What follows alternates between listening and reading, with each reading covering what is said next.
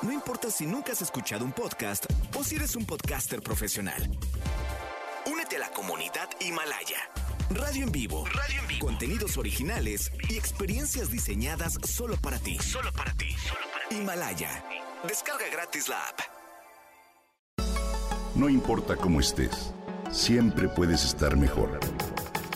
Mejor, mejor. Con Gaby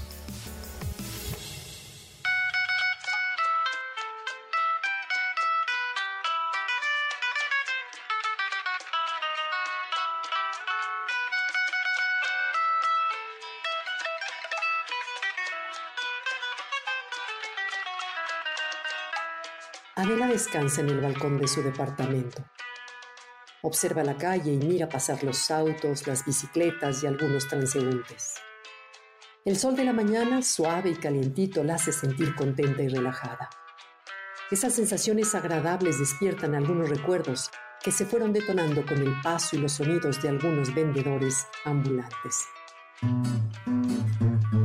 Primero fue el caramillo del afilador de cuchillos, Adela lo escuchó y jaló la tela de su falda tres veces con suavidad al recordar que su mamá le decía que eso trae buena suerte.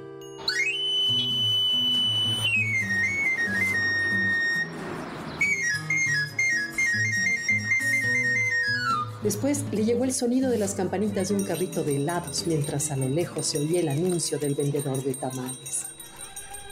Adela cerró por un momento los ojos y la ciudad de su infancia se hizo presente en su memoria.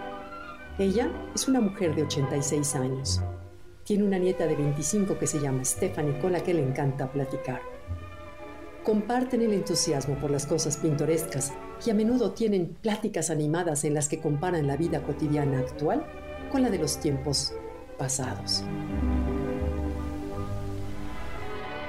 Stephanie es promotora cultural y directora de un taller de fomento a la lectura para niños y jóvenes y utiliza las historias de su abuela para inventar actividades novedosas. Ya sé, se dijo a sí misma Adela, la abuela, mientras entraba en su departamento para buscar una libreta y un lápiz. Voy a hacer una lista de oficios perdidos y se los compartiré a mi nieta para que los use en sus talleres de narración y lectura. Y dejó volar sus remembranzas hacia el pasado ¿Tú de cuáles oficios perdidos recuerdas? Tal vez recuerdas a los serenos que por las noches recorrían las calles y avisaban que todo estaba seguro y en orden. O los panaderos de bicicleta que cargaban sobre la cabeza una enorme canasta con su mercancía. O bien los lecheros con sus rejillas de botellas de leche espesa y deliciosa. Pero hay una serie de oficios que han caído en desuso y que tienen que ver con el ánimo que tenían las antiguas generaciones por proteger los objetos, hacerlos durar el mayor tiempo posible. Por ejemplo, los zapateros remendones que por unos cuantos pesos ponían tapas, cambiaban suelas y le daban nueva vida al calzado. O bien los relojeros y los reparadores de paraguas. Y también los soldadores de ollas rotas y despostilladas que iban por las calles y los mercados con soplete y martillo para salvar las cacerolas favoritas. Otro oficio prácticamente desaparecido es el de las surcidoras de medias, que realizaban un trabajo de una minuciosidad verdaderamente sorprendente. Con paciencia y con un pequeño bastidor y una aguja especial, levantaban hilo por hilo del lugar donde la media estaba corrida.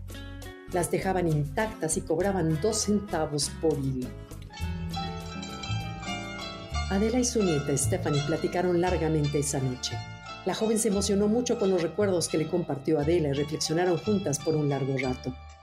Hace falta recuperar parte del espíritu de antaño, dijo la joven. Cuidar las cosas, valorar lo que tenemos, renunciar al desperdicio y a lo desechable. Y tal como la abuela había supuesto, comenzó a planear un taller de relatos y actividades para compartir ese espíritu con los niños. Te invito a que tú también lo pienses. Vale la pena voltear a ver la experiencia de las generaciones de antaño porque realmente tienen mucho que enseñarnos.